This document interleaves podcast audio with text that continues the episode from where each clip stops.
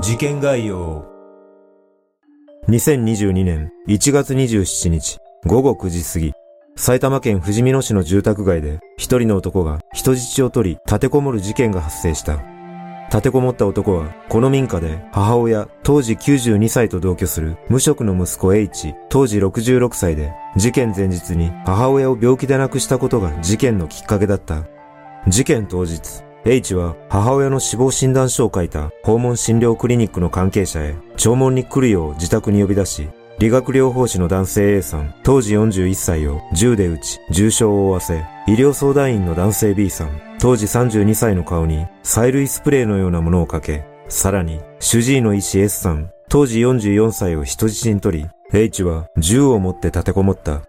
事件発生当初、現場周辺には警察官300名以上が動員され、近隣の住民を避難させる一方で、